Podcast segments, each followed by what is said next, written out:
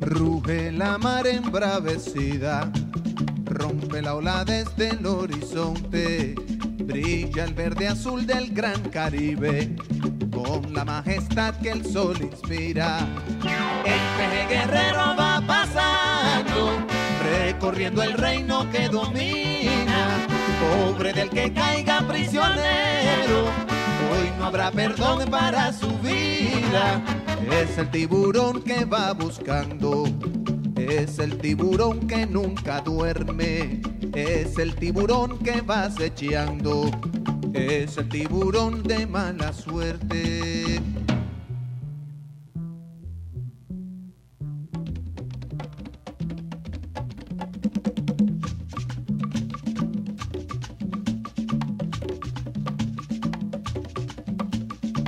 se traga el sol el horizonte. y el nervioso mar se va calmando.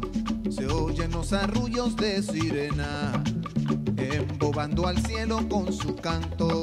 Brillan las estrellas en la noche, la nube viajera va flotando, la luna reposa entre el silencio de ese gran Caribe descansando. Solo el tiburón sigue despierto Solo el tiburón sigue buscando. Solo el tiburón sigue intranquilo. Solo el tiburón sigue acechando. Tiburón, ¿qué buscas en la orilla? Tiburón, ¿qué buscas en la arena?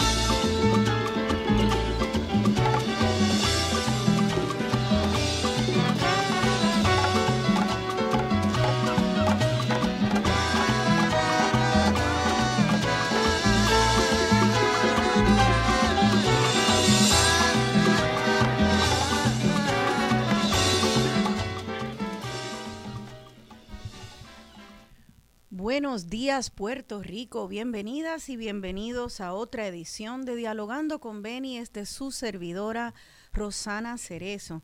Bueno familia, empezando marzo aquí con la canción Tiburón de Rubén Blades, ya un clásico de la salsa, Rubén Blades y Willy Colón. Eh, ¿Y por qué empezar con esa canción? Bueno, empecé con esa canción porque el programa de hoy va dedicado a un tema complicado, tal vez para, para poder entenderlo a nivel a nivel académico o a nivel intelectual, pero que vivimos todos los días, y es la relación entre la política, la economía y nuestra cultura, la cultura puertorriqueña, la que vivimos todos los días, la que hay en museos, la que hay en las calles, la que hay en expresiones artísticas, pero también la que hay sencillamente cuando estamos en la sala de nuestra casa, cuando decidimos qué comer, qué ver en la televisión, eh, qué enseñarle a nuestras niñas y niños cuando son pequeños. Eh, esa cultura que sencillamente lo permea todo y convive en este contexto de política pública, política partidista y de la economía. Y a veces se ve amenazada, a veces se ve apoyada por esa política o esa economía. Entonces hoy decidí, mira, ¿por qué no hacer un programa sobre política, economía y la cultura? ¿Y saben por qué? Eh, porque desde hace ya años, creo que desde después del huracán María, vengo oyendo a muchos de ustedes eh, eh, aquí en el programa, pero también en la calle, que me dicen, los puertorriqueños y puertorriqueñas estamos siendo desplazados. A Puerto Rico nos los quieren arrebatar. Estamos amenazados. Amenazados como el, como por un tiburón, como dice esa canción. Un tiburón que, que algunos dicen pues es la deuda, es el neocolonialismo, eh, el, el, neoliberalismo. Y siempre, eh, ahora, se, hace muy poco salió en el Nuevo Día un artículo de que en Puerto Rico, gracias a la ley 20 y 22, eh, hay mucho capital extranjero y muchas personas, mayormente estadounidenses, pero no solo, que están comprando tanto y tanto en las costas de Puerto Rico, también en la cordillera y en espacios bellos y privilegiados de nuestra isla, que ya no hay ni casas de las que estas personas quieren. La demanda es mayor que la oferta. Eh, entonces hay, hay, muchas cosas volando sobre nuestras cabezas que, que justifican que eh, la gente tenga ese temor, ese temor a seremos desplazados, nuestra cultura se ve amenazada. Por eso el programa de hoy. Y para ello vamos a entonces tener una conversación con dos personas que cada una en su campo observa y reflexiona sobre política y cultura. La primera es la profesora Rocío Zambrana. Ella es profesora de filosofía política en la Universidad de Emory. Ella estudia el colonialismo, el neoliberalismo y la conexión de ambas con la deuda a Puerto Rico y cómo eso nos afecta. Ya la veo ahí en pantalla, no la había visto hasta ahora. Saludos a la profesora Rocío Zambrana. Buenos días, Rocío. Hola, buenos días, saludos. Eh, eh, saludos a, a, a, todas ustedes por estar aquí. Qué bueno que estás con nosotras. Eh, también veo también ahí en pantalla a la profesora Wendy Cosme. Ella es gerente del programa MAC en el barrio del Museo de Arte Contemporáneo de Puerto Rico y eh, también es profesora en la UPR en estudios interdisciplinarios y estudia y está haciendo un doctorado precisamente en el tema de memoria histórica. Eh, de hecho, memoria, la memoria histórica y cómo se preserva en nada más y nada menos que en Chile, luego de la dictadura. Así que hablando de países amenazados, pues eh, eso es lo que ella estudia. Buenos días, Wendy Cosme. Muy buenos días y muchas gracias por la invitación. Gracias a ambas por estar aquí. Em, pues miren, no sé si escucharon la canción con la cual empecé de Rubén Blades y Willy Colón, de El tiburón. Pues habla de un tiburón que nunca se llena, de un canto de sirena eh, o sea, una amenaza, que es una metáfora a algo que hemos vivido desde hace mucho tiempo y que ciertamente estamos viviendo ahora en Puerto Rico. Eh, sentimos una amenaza, muchos de nosotros, a nuestra cultura, de que hay un empuje tan grande a ser asimilados y que ese empuje de asimilación de nuestra cultura eh, viene impulsado por un colonialismo y por una economía muy fuerte, una relación de poder muy desigual en términos económicos entre la metrópolis de los Estados Unidos y el imperio de los Estados Unidos y Puerto Rico. Eh, y ahora con esto de la ley 2022, pues como empecé el programa, eh, hay muchas personas que piensan, bueno, será ahora, después de María, que nos hemos visto desplazados otra vez, una gran ola migratoria a Estados Unidos, tantos boricuas yéndonos para allá, eh, tantos extranjeros viniendo acá, eh, tanto inglés en las calles y, oyendo nuestro español, que a veces los niños y niñas eh, hablan más, más inglés que español, ven más Disney de lo que ven ninguna otra cosa. Estamos amenazados y quisiera entonces que empezáramos tal vez con la parte política y económica de estas olas de inversión y de inversionistas políticas eh, que nos han creado como un paraíso fiscal, que así nos ven ahora. Vamos a hablar un poco de ese contexto político y económico primero, para luego pasar a la discusión entonces, ¿y la cultura qué? ¿Qué les parece? Empezamos por ahí. Este, así que empezamos con Rocío Zambrana. Rocío, ese contexto, lo que está pasando ahora con la ley 2022, es extraordinario en nuestra política y en nuestra economía. Estoy un poquito de problema con el audio mío, así que quiero asesorarme de que ustedes me escuchan bien. Ah, sí. ¿Y tú, tú me escuchas? Sí, sí. Pues perfecto.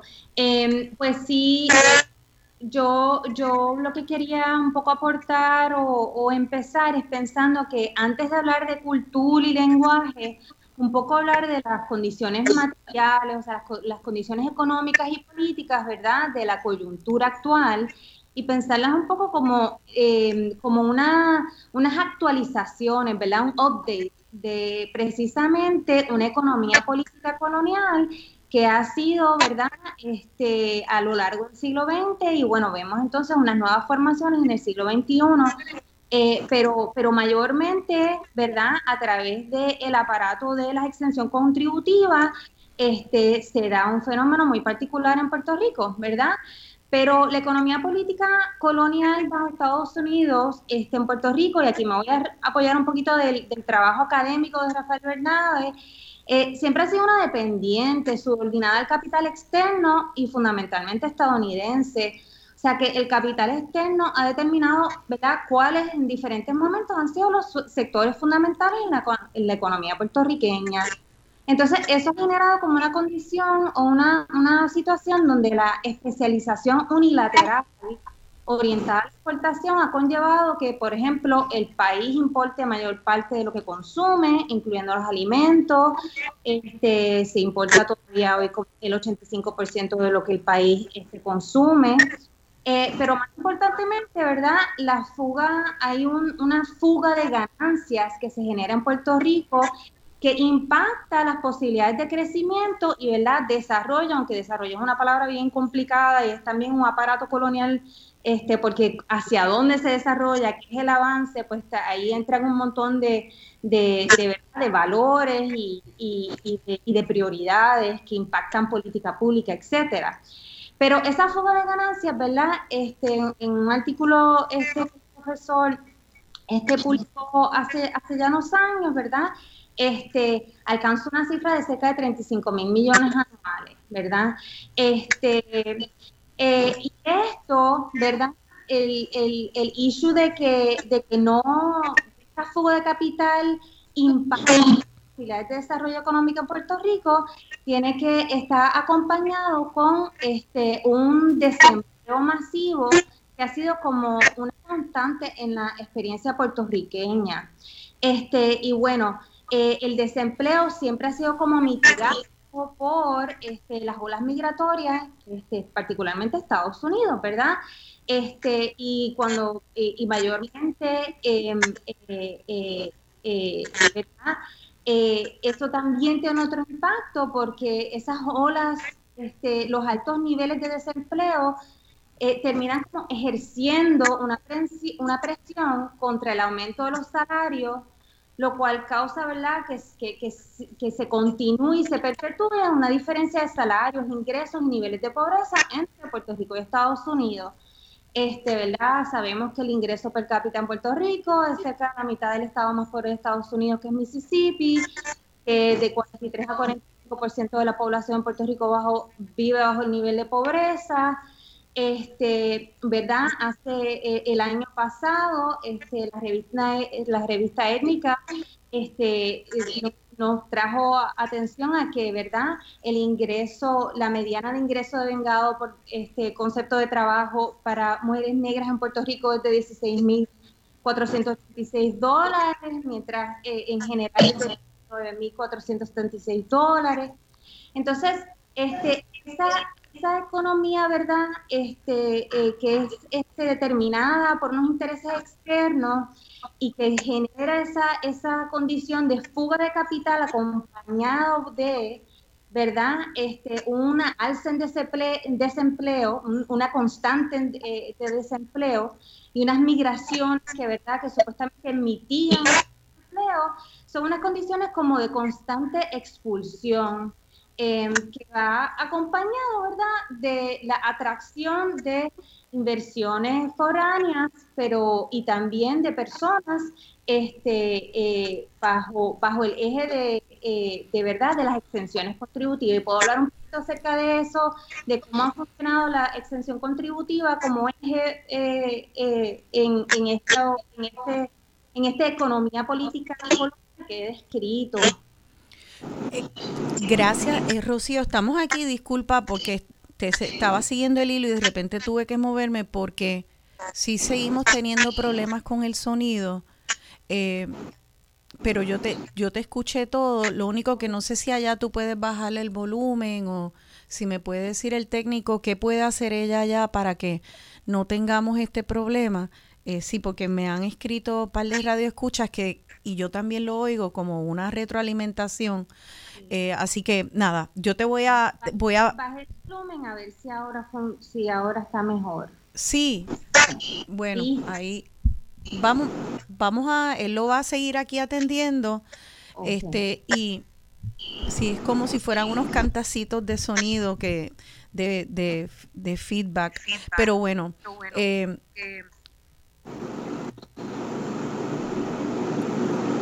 no, perdonan, y es que esto pasa a veces ahora con esto de que todo es remoto. Eh, quería resumir un poco lo que tú estabas, lo que estabas diciendo, especialmente como tuvimos este problema de, del sonido, a ver si lo estoy entendiendo bien.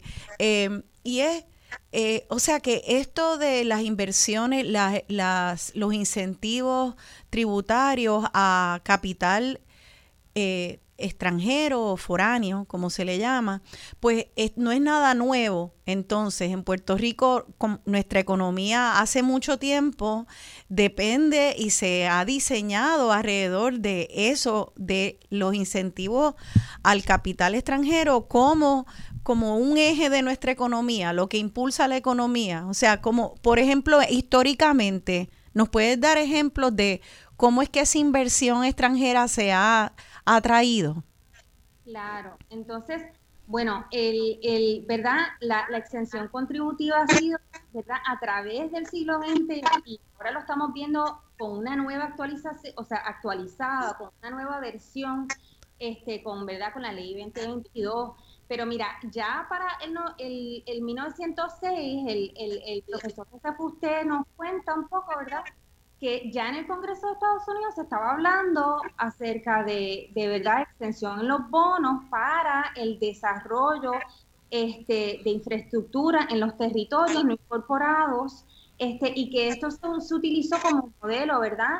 Este, para, para otorgar a los gobiernos territoriales este, la capacidad de adquirir préstamos para el desarrollo de la infraestructura y etcétera. Este, y verdad, esto en el 1917 con, con la ley Jones, este, eso, eso entra en Puerto Rico, ¿verdad? Este acuerdo de bonos exentos de impuestos, este, eh, eh, ¿verdad? Eh, forma parte de la economía política en Puerto Rico. Este, ¿verdad? Ya eso, eso, eso ha sido como, como piedra angular de, de, por ejemplo, manos a la obra, y obviamente pues la 936 y ahora lo estamos viendo en distinto este, con la ley 2022. Este, ¿verdad? Manos a la obra fue todo un proyecto de industrialización que vino acompañado, ¿verdad?, de unas exenciones contributivas de hasta 25 años.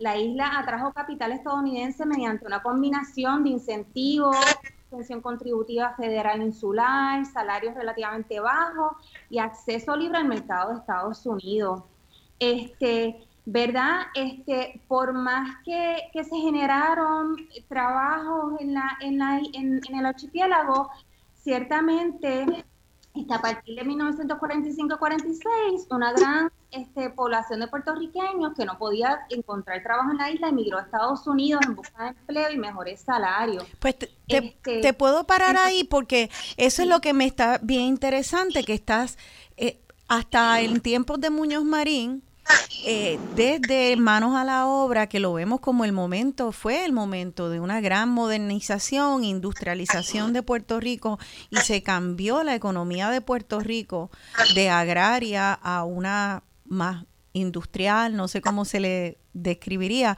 pero que si bien sí se crearon un montón más de empleos en estas nuevas industrias, también continuó el desempleo masivo y también la migración masiva, que me, está bien interesante que por un lado se dan estos incentivos y entonces se está buscando que esos incentivos eh, esos incentivos al capital estadounidense y otros eh, sean la gasolina del motor de este país y sin embargo no está resolviendo y no resuelve y nunca ha resuelto eh, unas tasas de desempleo masivas y unas olas migratorias masivas también de gente que se ven forzadas a irse a Estados Unidos a buscar trabajo. Tal vez no se irían a Estados Unidos a buscar trabajo.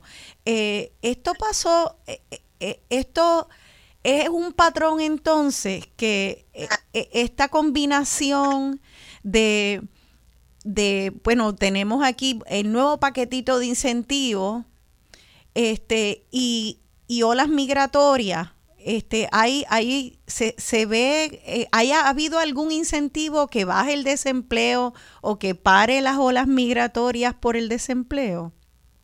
Claro, y eso es un poco como, como yo le, como le eh, entro a pensar en el asunto, ¿verdad? Que, que ese, ese, ese, ese sentido de amenaza que tú empezaste eh, a hablar, precisamente como que yo lo, lo, sitúo en, en, esa, ¿verdad? Como em, eh, son dos caras de una moneda, porque esa, esa lógica de expresión está atada en el mismo diseño de la atracción, ¿verdad? De este, inversiones este, este foráneas en la isla y también con la, con la ley 2022, ¿verdad?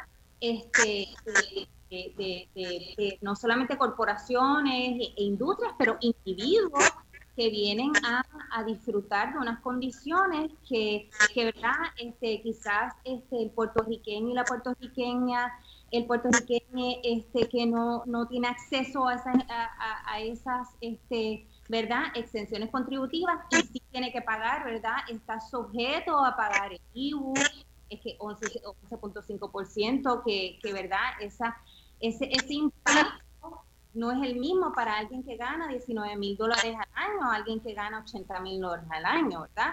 Este, entonces hay un, ahí nuevamente como que está unido, ¿verdad? son las dos caras de la misma moneda y se que con manos a la obra, ¿verdad? No fue exitoso, ya el desempleo fue persistente, este, nunca bajó del 10 al 11% en ese momento, la 936 fue generada precisamente porque ya se, se como eh, eh, se había determinado que verdad que este que, que un, ya para el 74 el profesor James Steve pone el 70% de la riqueza productiva de Puerto Rico era propiedad de inversionistas externos, como él lo pone. Entonces la 936, ¿verdad? En el 76 este, se cabildea exitosamente para enmendar la sección 931 del Código de Rentas Internas de Estados Unidos, este, ¿verdad? Que regulaba las operaciones de las corporaciones estadounidenses en sus posesiones, y pues incluyendo Estado, eh, a Puerto Rico. Y, ¿verdad? Este, eh, ahí no solamente se dan, este, eh, ¿verdad? Unas condiciones de, de atraer industrias a la isla, eh, a través de estas exenciones, pero también se permite ¿verdad? transferir ganancias libres de impuestos a Estados Unidos mismo y así ¿verdad? se hizo el argumento de que se recuperarían millones de dólares no declarados para la economía estadounidense y se beneficiaría el proyecto industrial de Puerto Rico, ¿verdad?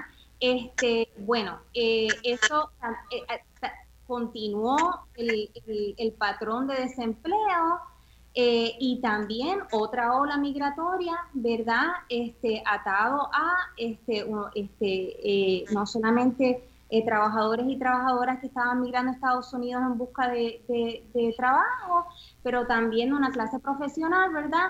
este, que no, no, no, no, no tenía acceso, todavía no tenía este, posibilidades laborales en, en, en la isla y este, a pesar de esas exenciones. Entonces, la ley 2022 sigue ese patrón, ¿verdad? De exenciones contributivas para traer a, Puerto Rico, este, impulsar desarrollo económico, este, atender eh, eh, la, crisis eh, de la deuda y también después, después de María, ¿verdad? Nos acordamos de en febrero, febrero ya del 2018, en aquel momento el gobernador Ricky Rosselló este, invitar, ¿verdad? Decir que la infraestructura que había colapsado representaba un blank slate, ¿verdad? Una página en blanco para, para que vinieran a Puerto Rico a, impulsar este, este, ¿verdad? A, ayudar la reconstrucción como oportunidad económica para individuos y, corporaciones y, industrias este, este, en Estados Unidos. Em, ¿verdad? La ley 2022, interesantemente, y aquí el trabajo de Miriam Muñiz Varela es, este, ¿verdad? increíblemente eh, ayuda de una manera increíble. Es, este, ¿verdad? Hay que pensarlo un poco, este, como ella lo pone así, me encanta, como la isla se toma y se vende a través de la, ella la axiomática de la propiedad, ¿verdad?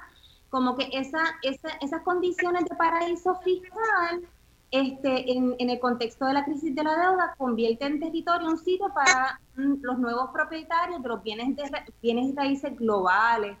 entonces, este, nuevamente vemos que incluyendo ¿verdad? La, ley 22, este, eh, eh, que tiene ¿verdad? Este, unas exenciones en, en, sobre impuestos sobre los ingresos pasivos, etcétera este, sobre la propiedad está acompañado de una crisis hipotecaria que desde el verano, desde el 2000 eh, y una, una crisis de vivienda en Puerto Rico. La crisis hipotecaria perdón, del 2008 disminuye el valor de la propiedad en Puerto Rico un 40%, inicia una nueva ronda de desplazamientos y expulsión a través de las ejecuciones hipotecarias y la adquisición de propiedad devaluada o embargada. Entonces, este, y bueno, entonces vemos ahí nuevamente, ¿verdad? Las condiciones económicas y políticas, las condiciones materiales que atraviesan los puertorriqueños y las puertorriqueñas y los puertorriqueños versus este, la, los incentivos que necesitan otras poblaciones que están llegando a la isla. Es interesante, nos tenemos que ir a la pausa, pero eh, lo que sí estoy viendo es que, wow, pues hace mucho tiempo, manos a la obra, 936, ahora ley 2022, y eh, hay, hace mucho tiempo está instalado un sistema económico donde... Eh, parecen ser eh, beneficiados mucho más los inversionistas de afuera y no se están atendiendo las crisis de acá, sino que sencillamente se sigue con un desempleo masivo, se sigue con una, una migración masiva y cada vez la crisis se profundiza más. Entonces ahora, tremendo paraíso fiscal y paraíso de bienes raíces para los inversionistas eh, millonarios extranjeros y acá los boricuas del patio con una con una crisis de vivienda. La cosa no se ve bien y por eso la gente piensa, ¿y nuestra cultura para dónde va? Entonces quiero que hagamos ahora en el próximo ese vínculo entre, bueno, ¿y qué pasa cuando salimos todos los, los puertorriqueños para allá, que vuelven para acá? Entonces somos una nación que tiene más gente fuera que acá. ¿Cómo está cambiando eso nuestra cultura? ¿Y acaso está nuestra cultura amenazada por este contexto de crisis económica y política? Quédense con nosotros, estamos en Dialogando con Beni. Aquí de vuelta dialogando con Beni, yo soy Rosana Cerezo y estoy dialogando con la profesora Rocío Zambrana, profesora de Filosofía Política en la Universidad de Emory, y la profesora Wendy Cosme, gerente del programa MAC en el barrio del Museo de Arte Contemporáneo de Puerto Rico. Bueno, eh, les pido disculpas porque estábamos teniendo problemas con el sonido y lo que hicimos fue que tuvimos que desconectarnos del video del Facebook Facebook Live, desconectar a las dos invitadas para ver si ahora por el teléfono se oye un poquito mejor. Así que déjame saludarlas de nuevo. Hola Rocío y Wendy, ¿están ahí? Hola. Sí, qué bueno. Qué bueno, las oigo mucho mejor y disculpen que no pueda verlas, pero esto va a ser mejor para los radioescuchas. Eh, así que bueno, vamos a entonces a, estábamos, esa canción, El buen borincano de Rafael Hernández, eh, interpretada por, eh, por Haciendo punto en otro son. Si yo no hubiera nacido en la tierra en que nací, bueno, afirmación de, de, de, nuestra, de nuestras raíces.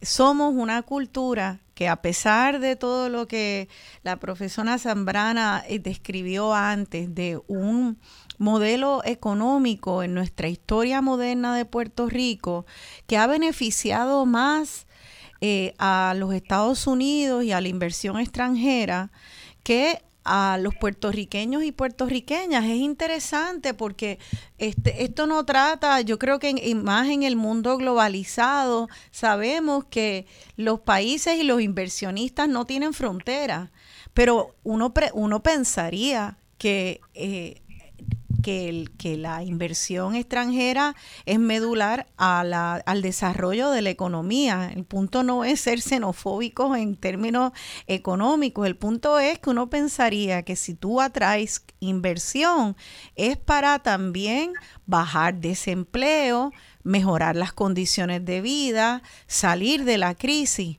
Y nosotros estamos para atrás como el cangrejo. Es la verdad, la deuda está astronómica, eh, nos oprime, parece que a nosotros y solo a nosotros, nuestras instituciones están en crisis también y mientras tanto pues sube este temor, aprensión de los borincanos de que estamos amenazados eh, de ser desplazados de nuestra isla, y que nuestra cultura pueda desaparecer y que acabemos como los taínos, eh, habitantes originarios de este país.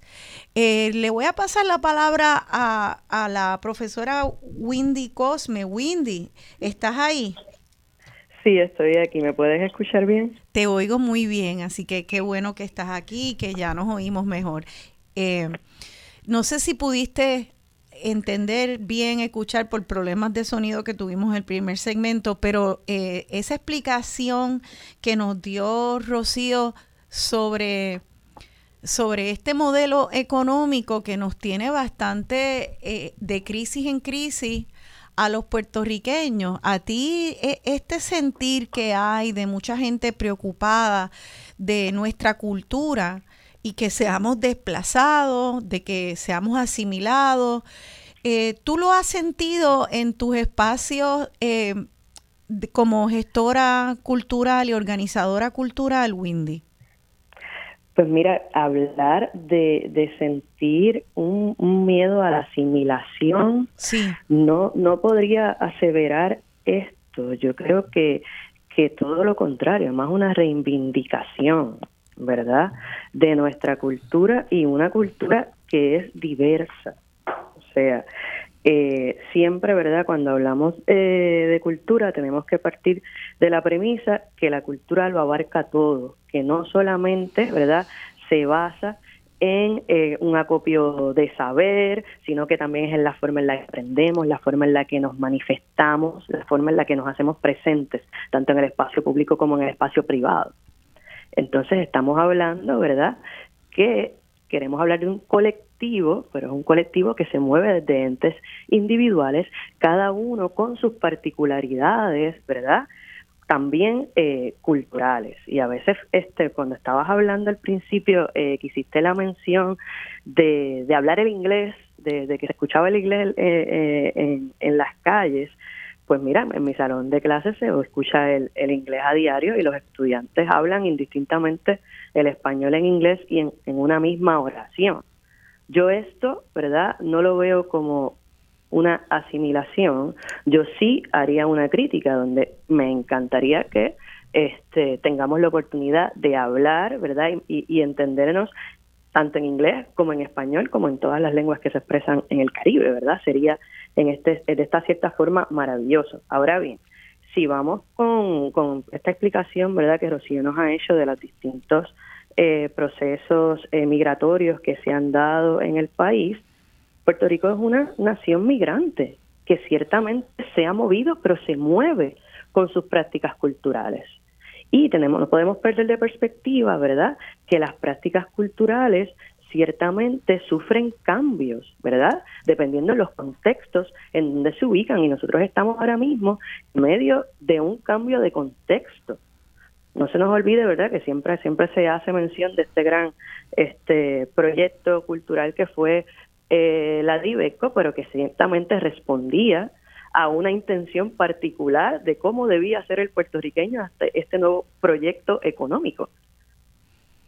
Así que eh, a veces yo no, yo quiero ser un poco, siempre voy a tratar de ver eh, la cuestión positiva, porque es que hay tantos gestores culturales trabajando desde las comunidades para visibilizar lo que se está haciendo eh, en el país, para poder desarrollar nuevos proyectos artísticos, literarios, de base, de base comunitaria, eh, que decir que, que, que vamos a asimilar, yo siempre he pensado que en nuestras luchas por nuestra identidad, la, cultura, la, la, punta de lanza, y eso quedó este, más que reflejado en estas dos crisis que vivimos recientemente. Podemos tener como crisis lo que sería el verano del 2019 y ahora mismo la situación pandémica.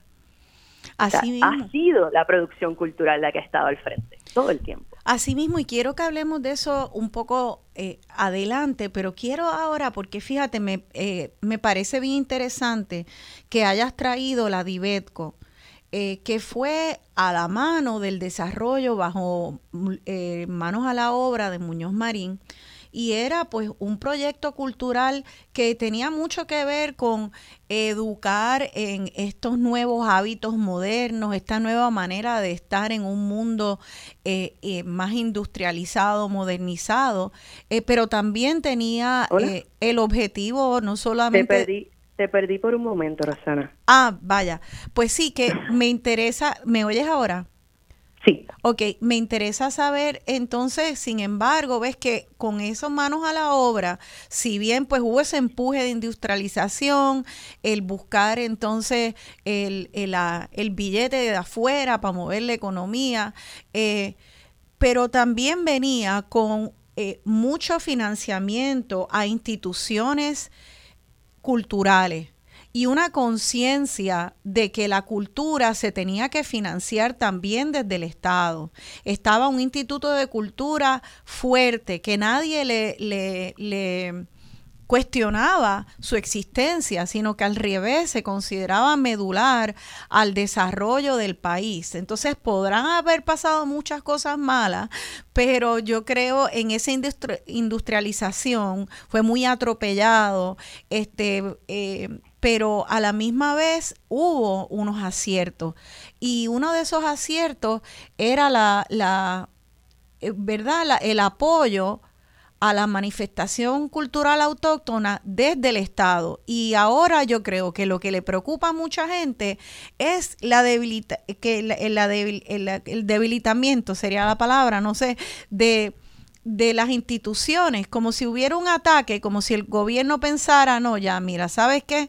Eso es un invento, eso es un adorno, eh, eso del Instituto de Cultura o de que el Estado de Apoyo de la Cultura este, no es importante, dale unos chavitos, lo que sobre, WIPR, bueno, si existe o no existe, ¿qué importa?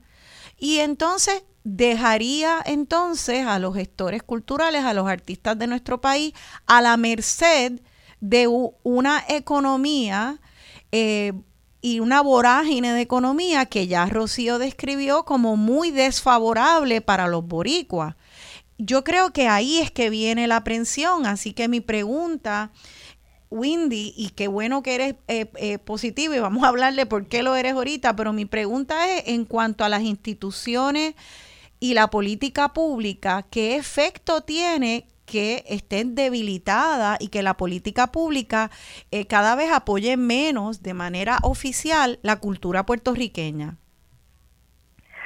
Pues mira, podemos empezar diciendo que el gran problema es que hay una desprotección porque precisamente no se reconoce la cultura y la producción cultural como un servicio esencial o sea, la falta, exacto. Aquí en Puerto Rico se, se, se hizo un informe muy estructurado que, que trajo a, a, a, a la mesa a los distintos este, gestores culturales, a los distintos líderes comunitarios, a las organizaciones eh, artísticas con fines y sin fines de lucro para hablar de cuáles eran las necesidades del el sector y cómo el Estado debía apoyar a través de una política pública el precisamente el que se geste, ¿verdad? Que la cultura se inserte dentro de lo que sería el desarrollo integral educativo, ¿verdad? Y que forme parte de los currículos académicos porque nosotros tenemos que reconocer, o sea, el ciudadano puertorriqueño tiene que reconocerse, ¿verdad? Tanto como creador como también eh, consumidor de cultura, de su cultura. Entonces, ¿dónde podemos empezar a generar esto? Desde las escuelas. Tenemos también una problemática que es una falta de protección hacia nuestro patrimonio y el patrimonio en todas sus vertientes. Ahora mismo estábamos hablando, este, por ejemplo, de los proyectos que se eh, de, las nuevas compras, ¿verdad? Eh, de en extranjeros, en espacios específicos que podríamos decir que están atentando lo que sería nuestro patrimonio natural. Y ese espacio de, privatización, ¿verdad? Eh, ese espacio privatizado deja entonces de ser nuestro, pero específicamente, ¿verdad? dentro de lo que sería el sector de las artes, ¿verdad? Y los sectores eh, creativos, aparte de esa presencia integral que debe haber en la educación, se necesita acceso a una formación profesional de calidad. O sea, se han desatendido nuestras instituciones, ¿verdad?, de formación eh, de nuestros artistas, eh, tanto a nivel escolar como a nivel este también superior necesitamos, ¿verdad?, que también se habiliten espacios para que los artistas puedan trabajar este talleres. Nosotros se estuvo demandando el año pasado que se incluyese la clase artística dentro del plan de emergencia de país, porque también fue eh, una, eh, una clase que se vio muy, muy, muy afectada, ¿verdad?, este, por toda la situación y básicamente que se desarrollen espacios donde pueda haber disfrute, ¿verdad? Eh, por parte de la ciudadanía de lo que serían los bienes y los servicios culturales en Puerto Rico. Pero si tenemos un por ciento significativo de nuestros artistas, ¿verdad? Que tienen que tener un segundo, un tercer trabajo y dejar relegado su producción, pues hacia dónde vamos. Exactamente. Ahorita hiciste una mención de un informe que se hizo recientemente. ¿Puedes decir cuál es el nombre de ese informe? Porque sí, este, estaba refiriéndome, discúlpame, específicamente. Eh, no es tan reciente. Hay uno, hay unos. Eh, fue bajo García Padilla que había una más recientes que está, que se están eh, gestando, por ejemplo, desde, desde inversión, inversión cultural, pero específicamente estoy hablando de hilando voluntades Cultura para la Equidad, la Diversidad y el Emprendimiento, ¿verdad? que eh, fue un, el informe de la Comisión para el Desarrollo Cultural, conocido como CODECU, que se presentó eh, en el 2015, ¿verdad? Eh, donde precisamente estaban todas las recomendaciones necesarias para hacer una política pública dirigida, ¿verdad?, a el mejoramiento de nuestros espacios culturales y la producción cultural en Puerto Rico entiéndase desde todos los medios de las artes, pero así también eh, la literatura eh, y también este, se incluye el, el cine, por ejemplo, y sabemos que nuevamente es beneficiado en algunas de estas áreas más el que viene de afuera que el que produce Puerto Rico. Pues fíjate, es que esto es lo que es interesante, porque esa comisión de desarrollo cultural fue bajo Alejandro García Padilla y esto es algo que también los radioescuchas eh, comentan, me comentan, es, bueno, eh, el problema de que el, bajo el PNP eh, hay una impresión que ese partido eh, de hecho ve la cultura como si fuera eh, una, una amenaza, una amenaza al desarrollo eh, de una identidad nacional, que no se puede usar la palabra nación, que una nación no puede, no podemos ser nación si se quiere integrarse a la otra nación. O sea que, que por lo tanto, como no encaja en términos conceptuales, pues que entonces hay que minimizar eh, la, la, el concepto de cultura y hacerlo más como, como un adornito de cosas chéveres locales, pero no tan fuerte que pueda llegar a, a sumar a una identidad nacional. Eh, y, que por lo tanto, pues lo que se desprende de ese pensamiento es que entonces eh, es conveniente debilitar las instituciones eh, culturales. eso es algo que, que, se ha, que se siente en el, en el espacio cultural, esa, ¿Y cómo, cómo en términos prácticos se, se, se ve eso, Windy, en, en términos de programas, de los artistas? Eh, esa, esa, esa manera de debilitar el Instituto de Cultura u otras instituciones? Mira, en, en ese, precisamente en ese informe, el primer principio fundamental eh, que ellos entienden el que se debe de basar es la voluntad constante de autonomía frente a las fuerzas político-partidistas sea, no la política que se desarrolle tiene que estar completamente desligada precisamente, ¿verdad? político-partidistas. Y como tú bien mencionas, eh, dependiendo, ¿verdad?, del partido político que se encuentre en el poder, hay un apoyo mayor o menor a ciertas eh, prácticas culturales, ¿verdad? Eh, por ejemplo, eh, en ciertos momentos, pues hay un apoyo eh, mayor a Eologugo, porque luego de luego de, de, la crisis en la que estamos, básicamente todos los sectores están afectados. Sea, todos los, los sectores están, están afectados y se están viendo empujados a todos competir casi, casi por las mismas fuentes de financiación, ¿verdad? Eh, pero sabemos que en ciertos momentos se le da más énfasis, ¿verdad?, a lo que sería una cultura con unos rasgos más occidentales versus a lo que sería la producción cultural este, más cercana a lo que sería este, nuestra herencia eh, afrodescendiente.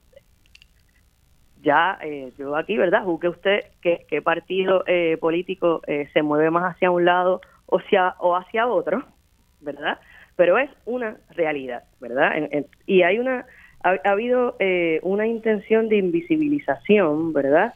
de ciertas prácticas culturales y eh, se, se, pone verdad en, en mayor en mejor posición eh, a otras y siempre verdad eh, específicamente cuando hablamos como bien tú mencionas el partido nuevo progresista puertorriqueño un temor a la utilización de ese concepto nación al lado de cultura eh, eh, vamos a entonces a, que entre un momento Rocío al, al, al ruedo. Rocío Zambrana, ¿estás ahí?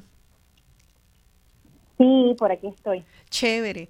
Eh, una de, la, de, la, de los temas que es interesante, aparte de cómo se ha afectado aquí en el patio, es eh, la cultura y ese vínculo con la economía, es también el hecho de que, como tú dijiste, pues a pesar de que hay estos intentos de traer el, la inversión extranjera para, para mover la economía, cada vez producimos menos de lo nuestro, menos de nuestra comida, a pesar de vivir en un, en un terreno tan fértil que escupes una semilla y, y, se, y se siembra el árbol solito. Este, y sin embargo, eh, eh, cada vez estamos más precarios, nuestra seguridad alimentaria, en, nuestra economía local, dependemos cada vez más de que nos traigan las cosas de afuera. Eh, y sin embargo, y entonces nos vamos moviendo, moviendo, moviendo, buscando la seguridad para nuestra familia y estamos más de esta nación boricua, más afuera que acá. Eh, eh, Rocío, te pregunto, ¿desde, ¿desde cuándo entonces empiezan estas olas migratorias masivas este, vinculadas a ese, a ese, a, estas políticas económicas? Este, bueno, las olas migratorias, tengo entendido que desde el, desde el, desde el principio del siglo XX, ya para el 1901, ¿verdad? Este, este emigran unos, eh, migran unos este, como mil puertorriqueños a trabajar en los cañaverales de piña en Hawái. Luego, ¿verdad? Tenemos la primera gran ola migratoria, este, eh, eh, nuevamente ahí en el momento de, de la, del cambio de, de, poder imperial este, em, eh, y también en el contexto del huracán San Siriaco, este, la gran migración que se llama, ¿verdad?, de la década, la década de los 50, con la, este, que estábamos hablando hace un, hace un momento. Eh, o sea, que, que es algo, nuevamente como algo de procesos de largo aliento o de larga duración, este, pero me, me interesa mucho eh, si pudiese como eh, eh, quizás abundar un poquito o, o, contribuir a lo que lo que Winnie estaba diciendo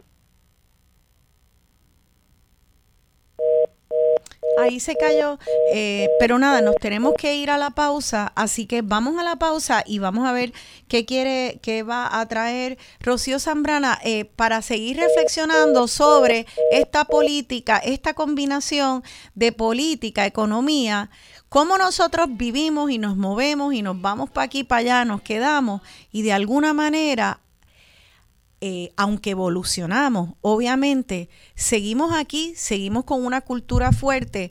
¿Cómo es que sucede eso a pesar de estas crisis, a pesar de que nuestras instituciones eh, culturales están siendo debilitadas? ¿Cómo es que pasa eso? Seguimos hablando sobre supervivencia cultural y crisis política aquí en Dialogando con Beni. Aquí de regreso a Dialogando con Beni, yo soy Rosana Cerezo y estoy hablando sobre la relación entre cultura, economía y política con las profesoras Rocío Zambrana y Windy Cosme. Esa canción, Las Caras Lindas, eh, de la autoría de Tite Cure Alonso, en la voz de nuestro Ismael Rivera, que me hace pensar, ¿verdad? Lo que estaba, entré ahí a las redes y miré los comentarios de las personas y la gente dice, es que la cultura es más fuerte que nada, es lo que somos es lo que somos y, sobrevive, le metan chavos o no le metan chavos, este, de alguna manera echamos para adelante y se, se, se, siente. Y es cierto, es como eh, que, que, sigue viviendo, pero eh, y, y, vemos que a través de las décadas sea apoyado por el Estado, sea sencillamente parte de, de la del empresarismo cultural natural de gente que graba discos, los mercadean y se exportan. Puerto Rico es una fuerza de la naturaleza, esta pequeña isla que exporta cultura, influencia a, a todas, a, a través del mundo. Tenemos a personas que, que que, escuchan a nuestros cantantes, que leen a nuestros autores, que buscan y compran este, nuestra arte. Esto es una gran potencia, esta pequeña isla, una gran potencia cultural. Y, eh, y, nos quedamos y mantenemos ese estatus contra viento y marea, con o sin eh, apoyo del Estado eh, en las políticas culturales. Y eso es lo que es impresionante de esta, este, este gran país que habitamos, que, que lo habitamos desde la isla pero desde todos los rincones del mundo también. Así que quisiera que la profesora Rocío Zambrana pues continúe su, su reflexión y después pasamos a Windy para hablar de esto, porque esta cultura está totalmente en evolución y vamos a ver cómo es que cómo es que esta, la economía y las crisis nos afectan en la cultura. Rocío, ¿estás ahí? Sí, estoy aquí, ¿me escucha? Eh, sí, te escucho. Y, vas a desarrollar, eh, vas a ver si le suben un poquito el volumen, y vas a desarrollar un pensamiento en cuanto a lo que dijo Windy. Sí, es que me quería realmente también como, como añadir, ¿verdad? Este mi entusiasmo por, por ciertos procesos culturales y también políticos que, que sí han, estado sucediendo, porque por un lado, ¿verdad? Un poco lo que estábamos hablando ayer tú y yo, Rosana, era que este estos este eh, como, como reconocer que este, esta economía política, ¿verdad? Lo que estamos viendo ahora es una versión de algo que ya hemos visto, pero es una versión que intensifica ciertos ciertas precariedades, ciertas lógicas de expulsión, pero a la vez también está esa, esa, esas nuevas, este, nuevas maneras de resistencia, ¿verdad? Este, que tienen que ver con proyectos de autogestión desde, desde soberanía alimentaria, energética, y bueno, lo que estaba diciendo Windy, que me parece clave, ¿verdad?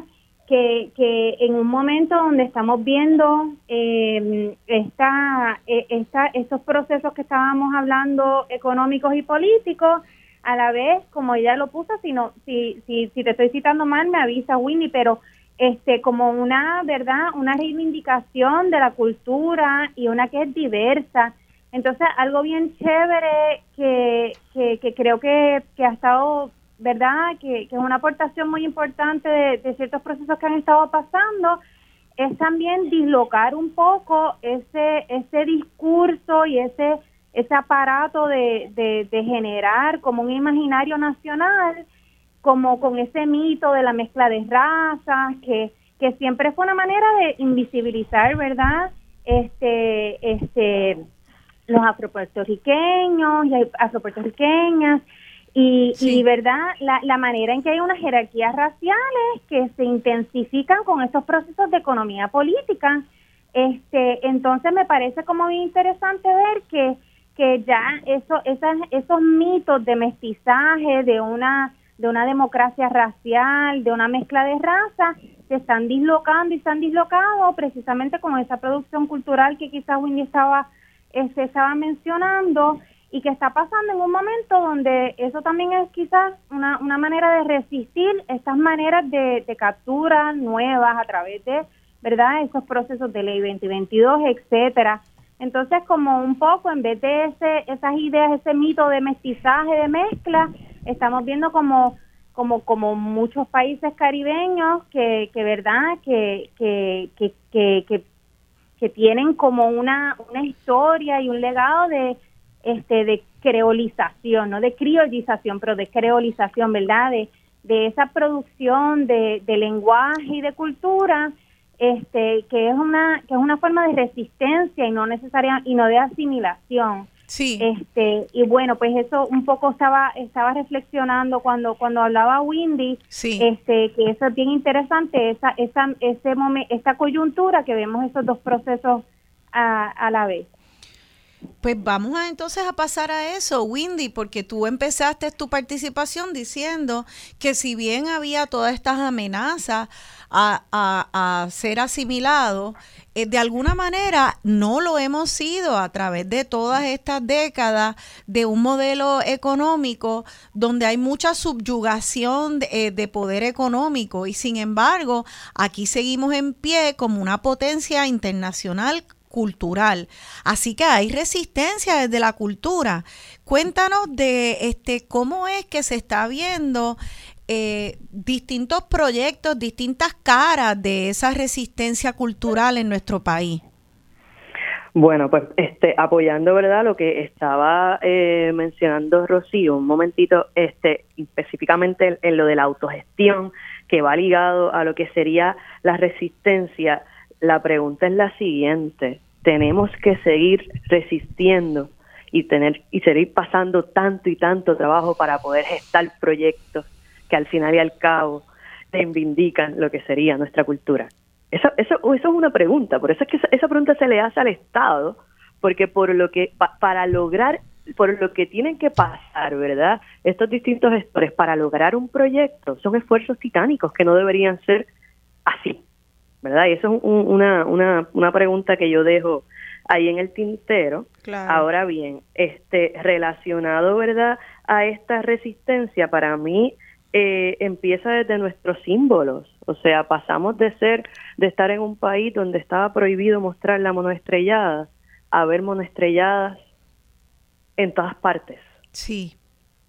Sea, ya, ya, ya eso, ¿verdad? Es, es, un, es un cambio eh, de mentalidad pero también, ¿verdad? Dentro de, de lo que esa, es esa resistencia, lo que estaba mencionando Rocío, de esa desmitificación de lo que es la cultura puertorriqueña, ¿verdad? Porque ahorita este se estaba mencionando eh, el concepto autóctono y sí, ciertamente hay prácticas culturales adquiridas y que hemos seguido manteniendo, pero las hemos enriquecido, ¿verdad? Con las nuevas este, formas de hacer cultura en Puerto Rico que están siendo muy conscientes, ¿verdad?, de la transversalidad porque por mucho tiempo... ¿A qué te refieres en, en, arroz y habichuela? Porque ustedes se entienden mucho con, con semántica académica, pues pero acá pues a los mortales yo quisiera... Pues En arroz con habichuela. arroz con habichuela, una vez a Will Sterling dijo en, en, una, en una entrevista que le estaban haciendo que ella es puertorriqueña a su manera. Hay distintas formas de ser puertorriqueño. Y los puertorriqueños de hoy en día que están trabajando proyectos culturales respetan eso, pero también respetan las necesidades. Y cuando hablo de transversalidad, es olvidarnos de que esa idea de que sí, de esta mezcla de cultura, ¿no? En Puerto Rico, no necesariamente, debido a esa idea de mezcla de cultura, se invisibilizó por mucho tiempo, ¿verdad? Otras formas culturales o, o se, se menospreciaron. Entonces, si vamos a hablar de hacer una creación de cultura con una mirada transversal, tenemos que partir por la erradicación eh, del racismo y esos prejuicios, ¿verdad?, de lo que es el origen de nuestra nación. ¿Y cuáles esos prejuicios que hablaban, pues estamos todos mezclados, pero entonces no vamos a hablar eh, como, como si aquí no hubiera problema, aquí todos nos amamos, aquí todo eh, está bien, entonces invisibiliza. Estamos actualmente en un momento, ¿verdad?, que finalmente se ha declarado un estado de emergencia por violencia de género. Sí. Y hemos tenido que luchar por años que se reconozca que es una mala práctica cultural que hay que erradicar. No olvidamos que aquí en los 90 se hablaba de que los trapos sucios se lavan en la casa, cuando se estaba tratando, ¿verdad?, de sacar una, una, una de violencia doméstica. Volvemos otra vez, la cultura lo es todo y es la forma en la que nos tratamos los unos a los otros. Y esta generación está precisamente rompiendo con esas ideas de cómo debemos tratarnos los unos a los otros, de cuáles son los espacios de pensamiento y cómo debemos construirnos como sociedad, porque al final del día eso es lo que aporta la cultura. Claro, o sea que... que ¿Cómo nos vemos a nosotros mismos, verdad? Como individuos y cómo eso eh, se impacta en el colectivo. Y luego de ahí entonces hablamos de lo que sería la producción artística. Claro, sí, es que lo, lo, con lo que empecé, ¿no? Que no es solamente cuando vamos a un museo que hay cultura, no es solamente cuando eh, cuando vamos a un festival callejero, es que la estamos haciendo en nuestra casa también. Y, este, eh, la cultura también son las relaciones de género, las relaciones de clase, política, económica, social, cómo nos, cómo nos interaccionamos y las relaciones eh, raciales. Entonces todo eso se, se está mirando. Yo creo que hay una juventud boricua que está mirando y diciendo, espérate, detente, que esto no es tan fácil. Este, me estás pasando por encima y yo quiero detenerme aquí y hablar de los problemas que hay eh, y atender esos problemas. Ahora, en términos de, de, resistencia, eh, como entiendo que, que, que, estamos hablando de resistencia como ese, esa energía que dice yo voy a seguir siendo auténtica, ¿verdad? Este, desde el espacio de cada cual, yo no, no voy a dejar que se me impongan otros modelos. Eh, hay, hay proyectos culturales de colectivos distintos que tú puedes definir como proyectos de resistencia que están pasando ahora mismo, Windy, que nos puedas dar algunos ejemplos para ver cómo está sucediendo, eh, cómo, cómo se están gestando esos proyectos. Pues mira, te puedo hablar, por ejemplo, eh, sabes que en la, en la zona de Santurce, y tendríamos que hablar de descentralización y eso, ¿verdad? Es otro tema también, pero tenemos espacios expositivos estados por artistas, ¿verdad? Que son espacios expositivos independientes, que es uno, ¿verdad?, de estos ejemplos de esa resistencia. O sea, a falta de espacios para, para presentar proyectos artísticos, a falta de espacios de talleres, se están creando espacios colectivos para la creación. Y eso es un ejemplo de resistencia. Lo vimos, por ejemplo, con el taller Malaquita, lo vimos este con el lobby. Espera, eh, espera, espera, vamos, es que no lo conocemos, así que vamos, me, me gustaría precisamente eh, que, ¿dónde están? ¿Qué es lo que se está viendo? ¿Qué es el taller Malaquita? Danos unos cuantos ejemplos que nos puedas explicar. Bueno, ahora mismo el taller Malaquita está en transición, pero el taller Malaquita surgió hace unos cuantos años, ¿verdad? Eh, muy cerca eh, de la zona de Campo Alegre en Santurce y básicamente fue un colectivo de jóvenes artistas, eh, algunas de ellas estudiantes, que desarrollaron un espacio de talleres de diversos medios, pintura, escultura, gráfica, y era un espacio de taller, pero también era un espacio expositivo y un espacio donde ellas podían vender su trabajo. Y el taller Malaquita en, particular también desarrolló proyectos educativos fuera de Puerto Rico. Qué interesante, o sea que ahí como una vez más, eh, de, desde la autogestión, buscando sus propios fondos desde la autogestión buscando sus propios fondos, exactamente. O sea que a mí me suena aquí que, que cuando el, Estado entonces no empieza a debilitar el apoyo económico, la gente y los artistas están buscando en un empresarismo, o sea que hay un empresarismo cultural detrás de que, que está que los artistas están teniendo que aprender a tirarse a la calle y a mercadear sus propios, su arte desde, desde los grupos o individualmente. Eso está pasando entonces. Eso está pasando en la forma en lo, en lo que lo están, los artistas van cambiando de, de roles y en un momento son creadores, en otro momento son productores para dar espacios a sus colegas para que entonces ellos sean los creadores, etcétera. Y no está, o sea, y ha sido la forma, ¿verdad? En, en la que han ido este, manejando eh, la situación actual, eh, pero si tuviesen, ¿verdad?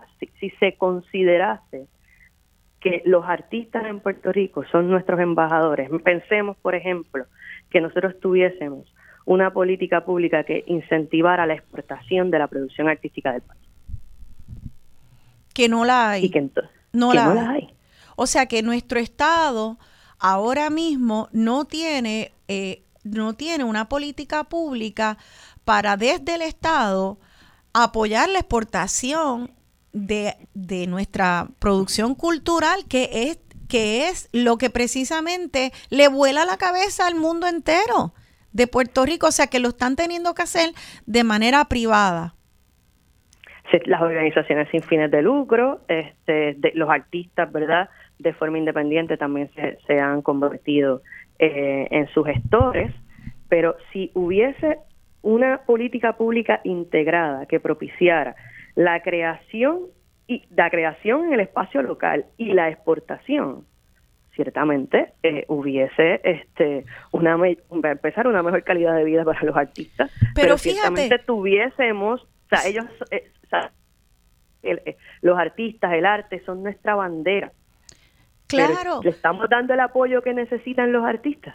Pues esta es la, esto es lo que pasa, es como un gobierno que está, no, y eso fue lo que hablamos primero con, con Rocío, un gobierno que está mirando a ver qué es lo que nos puede dar el de fuera, y qué trae el de fuera. Y entonces cuando hacemos el repaso histórico nos damos cuenta, bueno, que ha habido una aportación con los de fuera, pero también eh, con, con el, el capital de afuera, pero lamentablemente también se ha instalado un sistema que favorece más a los de afuera que a los de adentro. Y sin embargo, con nuestros propios recursos naturales y humanos, esos no se miran a ver cómo se puede eh, potenciar ese recurso para que sea un eje de nuestra, de nuestra economía. Así que eh, ahí es que está ese meollo, ¿verdad? Ese, eh, eh, donde uno dice, espera, está, tenemos la agricultura, tenemos una tierra fértil, tenemos unos recursos humanos de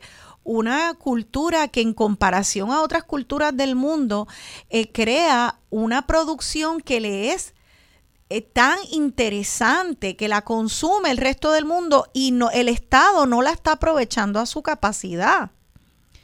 Eh, como, y yo creo que de ahí es que viene el temor de algunos de que, bueno, si el Estado está este, queriendo ignorar o, ningunear un poco la, la cultura, cómo la podemos defender. Y yo creo que esto hay proyectos de rescate de tradiciones que se han perdido, que nos traen esperanza.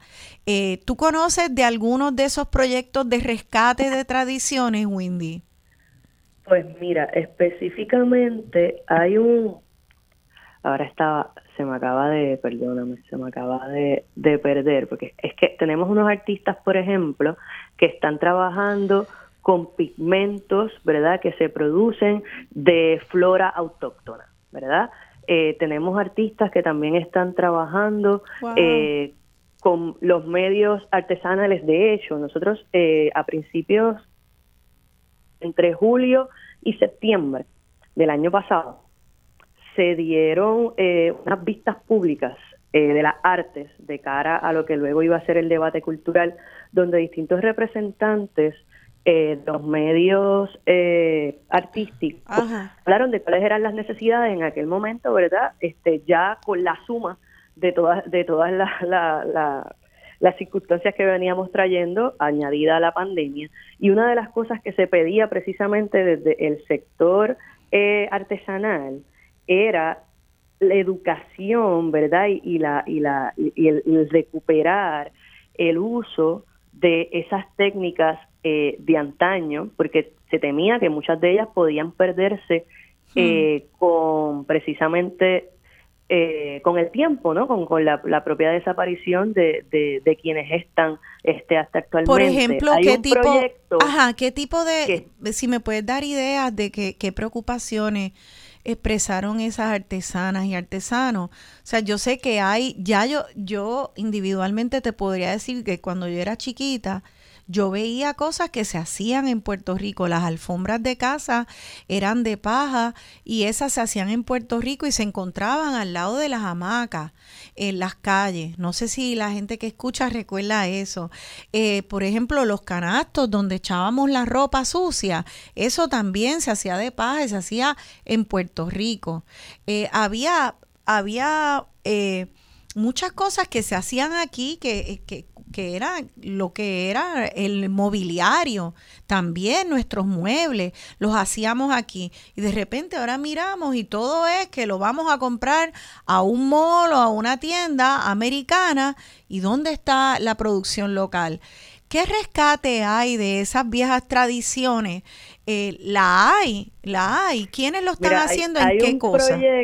Ah, recientemente estuve visitando, tan reciente como el domingo pasado, estuve visitando un proyecto del artista Jorge González que se llama La Escuela de Oficios, eh, donde precisamente se está trabajando eh, con el trenzado de las hojas de plátano, con el trenzado de las hojas eh, de pan, buscando, ¿verdad?, el rescate de esos conocimientos de lo que de, de por parte de estos maestros artesanos eh, y pues tuve la oportunidad de compartir con uno de ellos este en este, este fin de semana en el municipio de, Adjuntas. Y básicamente este proyecto va acompañado de una programación educativa, ¿verdad? Que lo que busca es precisamente que desde los años escolares se conozca, ¿verdad? Este tipo eh, de producción. Y en lo que me estabas... O sea que de paja me dijiste, esta es la escuela de oficios en el pueblo de dónde de es un proyecto artístico que se llama la Escuela de Oficios, ¿verdad? Que lo está realizando el artista Jorge González en Adjuntas. En Adjuntas, ¿qué qué financiamiento, por ejemplo, tiene Jorge González allá en Adjuntas? Él sí tiene apoyo del gobierno. Eh, pues mira, eso se, eso sería eh, una buena pregunta. ¿Verdad? Una buena pregunta para él, de cómo es que sostienen, cómo es que sostienen estos proyectos, porque estos rescates, eh, pues mira, me, me cuentas de, de usar la paja para, para elaborar productos, qué hermoso lo que la dijiste. Yagua. La, la yagua, ¿qué es una yagua? Básicamente la yagua es la en el tronco de la palma Ajá. La parte, la parte verdosa que queda al final del tronco de la palma. ajá, ajá, que parece como una canoita. Exacto, eso se usaba para techar. Ajá. O sea y que es una parte de las de, las prácticas artesanales que están están, están aprendiendo en ese proyecto es eso. qué interesante. Entonces, así que vemos que hay una respuesta, algunas con apoyo eh, económico, tal vez a veces con bien poquito apoyo económico la gente hace milagros, es increíble. Y estamos viendo que entonces hay rescate de tradiciones, eh, de tradiciones antiguas, la paja, tintes que están saliendo para eh, que se sacan y se extraen de las plantas de nuestra isla, cosas bien hermosas. Quiero que en la próxima ambas eh, comentemos sobre, más allá de estas rescates de oficios tradicionales, que hagamos una reflexión sobre la política y cómo es que la resistencia a opresiones políticas se hace siempre a través de la cultura en Puerto Rico. Es como que no sabemos cómo tirarnos a la calle, a oponernos a algo sin que haya cultura. Es el vehículo para expresarnos políticamente. Fue el vehículo en el verano del 19 y es el vehículo en cada una de las protestas que tengo yo memoria. Así que hablemos de eso, de cómo es que entonces la cultura es sencillamente la garganta de este pueblo. Quédense con nosotros, estamos en Dialogando con Beni. Aquí de vuelta dialogando con Beni, yo soy Rosana Cerezo y estoy dialogando con las profesoras Rocío Zambrana y Windy Cosme, una profesora de política, de filosofía política y la otra gerente del programa de Museo en el Barrio. Estamos hablando precisamente de lo que tan genialmente eh, René Pérez capta en esta hermosa canción que es como un himno de, la resistencia cultural puertorriqueña. Son tantos los versos, uno dice, aprendimos a caminar hace rato con un pie descalzo y otro con zapatos, con la medalla del cacique en la casa de empeño, somos los dueños de un país sin dueño. Y lo que hemos estado hablando ahora eh, en este programa trata precisamente de que tal vez este, este país tiene eh, dueño, sí, tiene dueño, el dueño es el pueblo, pero eh, también el dueño de la economía, los que tienen el, el sartén por el mango, los que tienen el billete, no, no son el pueblo. Entonces aquí sí estamos caminando con un pie descalzo y otro con zapatos. Aquí sí hay esta tensión entre que el toro tiene cuernos pero el gallo tiene espuela. Aquí hay una, una, situación de mucha dificultad para ese gallo con espuela. Se tiene que poner las espuelas a ese gallo para resistir, que es eh, la cultura en sus diversas formas. No hemos tratado de plantear en el programa una visión purista de la cultura, eh, que es una sola cultura, una cultura purista en el sentido de que una cultura estática. No, eso no es lo que estamos planteando. No estamos planteando que no tengamos contactos con otras culturas y con la estadounidense. Obviamente, después de un siglo de ser territorio y colonia, iba a haber eh, un contacto y se iba, iba a transformar nuestra cultura. Eh, de lo que estamos hablando es de cómo tenemos que exigirle a nuestro gobierno que de igual manera que busca recursos afuera para mover nuestra economía, que acabe de echar la mirada adentro que acabe de echar la mirada dentro a los recursos que tenemos aquí. Y esto no trata de PNP, populares, independentistas o realengo. Esto es lo que es inteligente hacer, no importa la ideología de estatus que usted tenga. Esto es lo que me enseñó mi padre estadista. Esto no trata de, de, de, colores ni ideologías, trata de ser inteligente y de darnos cuenta que tenemos un recurso que es un tesoro para el mundo entero. Los reconocen reconocen todas esas voces puertorriqueñas en toda su diversidad artística como un portento de la cultura. Entonces tú como teniendo un baúl lleno de oro, lo cierras, lo trancas y dices, de ese oro no voy a usar para desarrollar nuestra economía. Y que tenga que ser el gallo con espuelas el que salga y le eche para adelante casi solo, cada vez menos apoyado por el gobierno. Pues no puede ser así, la cultura no es un adornito, la cultura no es una faldita que uno se pone como un disfraz, es real y es parte también de esa, de esa voz nuestra cuando nos hartamos y decimos basta ya. Y así fue que en el verano del 19 se sacó a Ricky Rosselló y a sus secuaces cuando dijeron que nos estaban cogiendo de soquetes a todos y no hubo una manifestación que no tuviera que ver con la cultura en esas calles frente a la fortaleza y alrededor de la isla y en la diáspora y también en la diáspora por todos lados. No nos manifestamos nunca sin que haya cultura. Eh, así que y esa resistencia política con esa garganta de la cultura es la que estamos explorando hoy. Son inseparables. Cada persona y cada colectivo lo hace de distintas maneras, pero cada vez que alguien exprime una mata de esta isla y le saca tinte para pintar, o ve un bejuco y lo seca para hacer una canasta, o hace música, o hace reggaetón, o habla en inglés pero le da el gusto boricua, eso es resistencia. Y eso eso es lo que la gente eh, respeta y así es que nos damos a respetar. Así que yo creo que el programa de hoy era para tratar de, calmar esa aprensión que tenemos de caramba, ese toro tiene cuernos, nos van a desplazar, vamos a desaparecer, vamos a ser asimilados. Pues para mí la respuesta es que no, siempre y cuando tengamos esta conversación viva, mantengamos esta conversación viva y estemos en pie de lucha y en acción y que sepamos esto es importante y lo vamos a exigir de nuestros gobernantes, no importa los colores y no importa la ideología política que yo apoye. Em, me gustaría entonces que, haga cada cual su comentario de cada una de nuestras invitadas desde su espacio, el político y el cultural. Em, Windy, eh, verano del 19, resistencia cultural, políticas públicas, hemos atendido distintas. ¿Qué, ¿Qué comentario quieres hacer en este último segmento que ya, ya tenemos solamente unos minutos?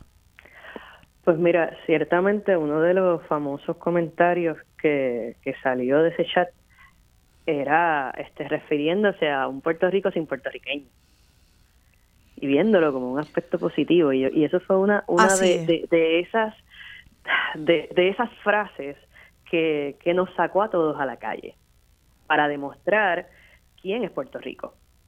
Y Puerto Rico son estos puertorriqueños que están en la calle, exigiendo desde sus diversas formas de ser puertorriqueños la salida de un gobernante y la exigencia de un mejor país. O sea, la exigencia de un gobierno que era inexistente desde, desde María, ¿verdad? Y es bien, bien este, importante reconocer que eran diversos puertorriqueños, porque cuando hablamos, eh, la, la propia manifestación de la huelga es una forma cultural en sí misma. Podemos, podemos estudiarla, ¿verdad?, como, ese acto performático colectivo del pueblo y poder ser vista de, de, esa manera, ¿verdad? Con distintos elementos este, artísticos, pero también con eh, elementos este, literarios, de conocimiento político, porque las pancartas no están escritas en un vacío. Entonces, cuando hablamos, ¿verdad?, de nuestra cultura y de esa resistencia, nosotros tenemos una Universidad de Puerto Rico que en todos sus recintos, ¿verdad?, eh, produce conocimiento a diario, produce patentes a diario. Eso también, esa producción también es parte de nuestra cultura y no quiero dejar, ¿verdad?, los otros este, centros educativos este, privados donde también, ¿verdad?, se produce conocimiento y no se puede dejar a un lado. Y ese grito en la calle, sí. lo que significó es un no way papo. O sea, esto es Puerto Rico Mister, como dicen por ahí, y nosotros no nos vamos a dejar porque llevamos luchando lo que tenemos y luchando por lo que queremos demasiado tiempo. Así es, y, fíjate, eh, antes de pasarle la palabra a Rocío, eh, uno de los radioescuchas me acaba de escribir, bueno, que también nosotros desde la isla tenemos que tener mucho cuidado con no tener este purismo, que es el purismo que ha rechazado las expresiones culturales de nuestra diáspora boricua. O sea, algo que se remonta a, a, tiempos de desde Sammy Davis Jr., que tenía una mamá puertorriqueña, hasta eh, el artista Basquiat, que eh, Basquiat, Jean-Michel Basquiat, es un artista plástico de madre boricua, padre haitiano. Él vivió aquí en Santurce, él se educó aquí también, estuvo yendo a una escuela en Santurce también. Eh, por varios años, vivió en una casa y aquí esa casa creo que eso que sería un museo en cualquier otra parte, este, es completamente ignorado y muchas veces tiene que ver tanto con, con la desidia de nuestro gobierno, con también nuestros propios prejuicios individuales como pueblo de tener esta imagen súper purista de que la cultura es solo esta expresión. Bueno, no, no es solo esta expresión, es una expresión súper diversa y tratar de, limitarla a, eh, pues, a, una cajita, de verdad que es un crimen. Así que eh, eh, vamos a ver si, si nuestro gobierno este, en realidad no lo va a hacer solo, es nosotros seguir entendiendo que esto es presión desde la ciudadanía para que el gobierno abra los ojos a este recurso, lo financie y no siga macheteando las instituciones que se supone que estén ahí para apoyar esa diversidad de manifestación cultural. Rocío Zambrana, ¿algún comentario ah, antes de cerrar el programa? Sí, yo quería añadir, ¿verdad? Este, a, lo, a lo que Winnie nos ha, nos ha compartido, este, un poco que, que, que también la cultura, en, en términos de la protesta, es muy interesante que, que no solamente es una cuestión de expresión, pero que la protesta y el uso o la como, como funcionan los aspectos culturales en la protesta desde la música, y desde, desde verdad las pancartas que, que, que, usual, que subvierten o capturan, por ejemplo, en ese, ese lenguaje que salió en el chat, ¿verdad? Este, como que se le tiró para atrás a, a, a, a, a lo que lo, lo, escribieron, ¿verdad? Eh, este, un poco la protesta también lo que hace, no solamente es la expresión de, una, de cultura en su diversidad, pero también como un poco disloca el sentido común, nos tiene la posibilidad de abrir, ¿verdad? Como de, de, soltar un poco esas intuiciones naturalizadas que quizás, ¿verdad? Este, nos sorprende, nos sorprende como que aprender cosas acerca de nosotros mismos y nosotras mismas, como, como, como pasó quizás eh, eh, cuando, cuando leímos el chat y, y, y, entendimos un montón de cómo se estaba moviendo la cosa este, de una manera muy explícita en el, en el gobierno, pero entonces, como la, la, la, la, relación entre la cultura y la protesta es bien interesante, porque no es solamente expresión, pero también como que nos cambia las coordenadas de sentido común, nos ayuda como también a, a mover la conversación y el, y el, y el autoentendimiento colectivo. Este, y, me, parece como que súper interesante como diferentes colectivos, como el movimiento feminista, las diferentes intervenciones que ha hecho la colectividad feminista en construcción, por ejemplo, muchos han como que han hecho ese trabajo eh, eh, reformulando y buscando nuevas maneras de, ¿verdad?, protestar y de confrontar al Estado, tampoco tampoco verdad verdad echando hacia el lado todos los proyectos de autogestión que sí se beneficiarían del apoyo del Estado pero también no están dependiendo de un Estado que pues que también se mira con sospecha. Claro. Eh, pues sí, qué bueno que no se está dependiendo del Estado, pero la verdad es que cuando el Estado no le da apoyo a muchas manifestaciones, a muchas expresiones culturales, poco a poco, si se dejan a la merced del, del mercado, eh, van desapareciendo. Y eso es lo que no queremos que suceda. Tiene que haber las dos, tiene que haber la autogestión y este gobierno tiene que acabar de ponerse los pantalones y tenemos que exigírselo de que esta cultura es un tesoro y se defiende. Tenemos una llamada que de, no anuncié abrir las líneas, ah, se cortó. Ok, sí, es que perdonen, no, no abrí las líneas, pero voy a dar el número aquí para poder, a ver si podemos recibir alguna llamada este, en el corto tiempo que nos queda. 787-292-1703. 292-1703. Si quieren hacer algún comentario o pregunta, eh, eh, en cuanto a este tema de cultura y política. Y mis disculpas a la persona que, que llamó, es que no había abierto las líneas al público y no sabía que tenía una llamada ahí. Así que eh, es interesante porque... Eh, Rocío, eh, tú hablas de, de, la colectiva feminista y ciertamente ellas han estado bien eh, activas. A mí lo que me estuvo y, en, en, unas manifestaciones muy interesantes y muy contestatarias y que desconstruyen muchos prejuicios de nuestra cultura. A mí lo que me estuvo interesante es que había toda una gama de expresiones culturales y venían de un pueblo que políticamente también era bien diverso. Era ese pueblo que estuvo en el verano del 2019 sacando a Ricky Rosello de la fortaleza, eran estadistas, populares, independentistas y realengos. Y era una diversidad, no solamente de expresión cultural, sino también política, de creencias políticas. Creo que ya tenemos la llamada que habíamos perdido. Vamos a escuchar de nuestro público. Buenos días, está en Dialogando con Beni. Su nombre, por favor. Buenos días. Sí, buenos días. Su nombre, por favor. Yo soy otra llamadita, pero gracias por cogerla. Soy Rocío González. Ay, otra Rocío. Buenos días y bienvenida. Sí, mira, este, tú hiciste una pregunta muy buena. Ah, déjame decirte que yo oía siempre a tu papá también. Ay, gracias, gracias, Rocío. Este, mira, tú hiciste una pregunta muy buena. ¿Cómo se ha mantenido la cultura puertorriqueña a pesar de los embates? Y hay dos pilares muy grandes, aparte de todo lo que dijeron las conferenciantes, que es la Universidad de Puerto Rico y el Magisterio de Puerto Rico. Ellos se han encargado de, forzar y mantener la cultura puertorriqueña.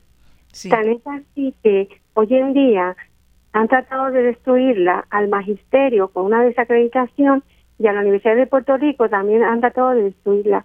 Pero gracias al esfuerzo de mucha gente valerosa se han mantenido ahí.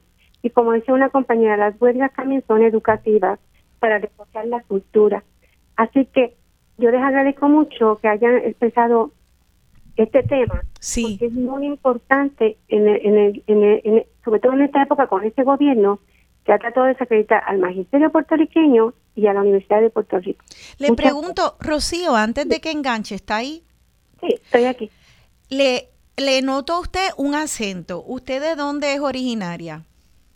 Bueno, yo soy de extranjera, pero yo tengo ya más de 30 años viviendo en Puerto Rico y, soy un defensor de la cultura puertorriqueña. Qué fantástico. Perdone que no pude entender de dónde es usted. Me reservo por el momento del país que yo soy, pero yo sé que tú lo quieres mucho. Yo después en otra ocasión te voy a llamar y te lo voy a decir. pero eh, a mí lo que me, me, es interesante, más allá de si es española o de donde sea, eh, es el hecho de que ves aquí, ella es una persona que nace en otro país, pero eh, es, viviendo aquí, pues ya adoptada como boricua, está usted en, viendo el tesoro que es esta cultura y, habiendo nacido fuera, entendiendo cuán crucial es que el gobierno la defienda y que no tenga en precariedad a la gente que la está tratando de, mantener viva también en las instituciones, en el magisterio. Es, es, y yo te voy a decir una cosa, me, pero tú no quieres la estabilidad, yo le digo, ¿qué es mejor? Un Estado o una nación. Yo pregunto siempre porque yo soy maestra, y yo le digo, pues una nación es más grande que un Estado. Y es verdad que hay unos beneficios, pero aquí han sacado más dinero del que ha entrado. Y mira pues, ahora... Claro, sí, y esa, esa es otra conversación, pero yo creo que, que definitivamente algo que vemos en la diáspora y, y eh, a nuestra radio escucha, Rocío, gracias por llamar y vamos entonces a, contestar fuera del aire. Eh, y sigue con ese programa tan bello que tú tienes como lo tenía tu padre. Gracias mil, gracias mil, Rocío, por llamar. Eh, felicitaciones. Gracias, gracias. Eh, yo creo que podemos ver que en esa diáspora que está en Estados Unidos, como las personas que viven en, en Estados Unidos, eh, pueden mantener una identidad nacional puertorriqueña y de alguna manera se resuelve de manera bien orgánica. Están en un otro estado político, eh, toda una un, eh. Un, un, andamiaje político que se llama nación de Estados Unidos y saben que ellos siguen siendo una nación eh, cultural dentro de ese estado. Así que esto es bien complicado en estos tiempos modernos de poder desintegrarlo, pero más allá de estatus político y de nación versus nación, esto es una nación, más allá del aparato político en el cual se desarrolla. Eh, no sé si ya se nos está acabando el tiempo, pero tenemos una llamadita, creo, hace corto. Vamos a la próxima y la atendemos brevemente. Buenos días, estén dialogando con Beni. Su nombre, por favor. Sí, está al aire. Ah, cara, se cortó yo creo, sí. Parecía que se iba a escuchar, se oyó la voz, pero después se cayó. Así que hoy ha sido un día de problemas técnicos, le pido mis disculpas, pero lo importante era echar a andar esta conversación de esta coyuntura entre la parte política y económica, esta relación de poder tan desigual, de ese toro con cuernos eh, y ese gallo con espuela, eh, y cómo es que tenemos que mantener esta conversación viva para, para revisar nuestras propias actitudes, entender que estamos haciendo cultura desde las salas de la casa, desde las conversaciones que tenemos, eh, la cultura que, que auspiciamos y qué le exigimos a nuestros gobernantes. Eso es muy importante, eso tenemos una responsabilidad individual y colectiva de mantenerlo vivo porque al fin y al cabo es nuestra supervivencia como pueblo. Le doy las gracias a mis invitadas de hoy, a la profesora Rocío Zambrana y Windy Cosme, desde allá del Museo del Barrio del MAC. Eh, gracias a ambas por acompañarme aquí hoy. Gracias por la invitación y buenas tardes a todos. Muchas gracias. Muchas gracias y buenas tardes. Muchas gracias. Gracias a ambas y gracias a ustedes por su acostumbrada sintonía. Se despide de ustedes su servidora Rosana Cerezo con esa canción, eh, el himno de resistencia, Hijos e hijas del cañaveral. Y soñamos desde la misma orilla sin perder el camino porque aquí los cucubanos brillan. Viene el huracán y le rezamos a la cruz. Y jugamos briscas cuando se va la luz, el calor nos calienta la cerveza y nos bañamos en el lago hasta que abran la represa. Aquí los viernes santos se come yautía, aquí los reyes magos vienen de Juanadías. Pelamos paraguas los difuntos y en las patronales, en la caja de muertos, nos mareamos juntos. Lo nuestro no hay nadie que nos lo quite por más nieve que tiren.